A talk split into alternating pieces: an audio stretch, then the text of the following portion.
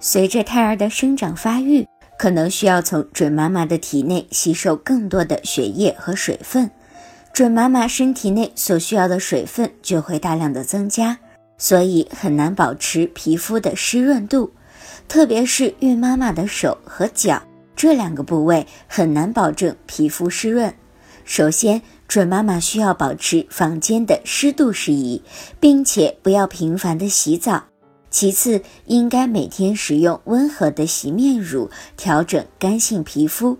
使用具有保湿作用的润肤露，并且在外出的时候一定要涂抹防晒霜。如果准妈妈的皮肤出现脱皮的现象，就一定要使用专业的磨砂膏将死皮去除。准妈妈可以使用温和的洗面乳清洁面部，一天两次，加强保湿，并且要避免阳光的照射。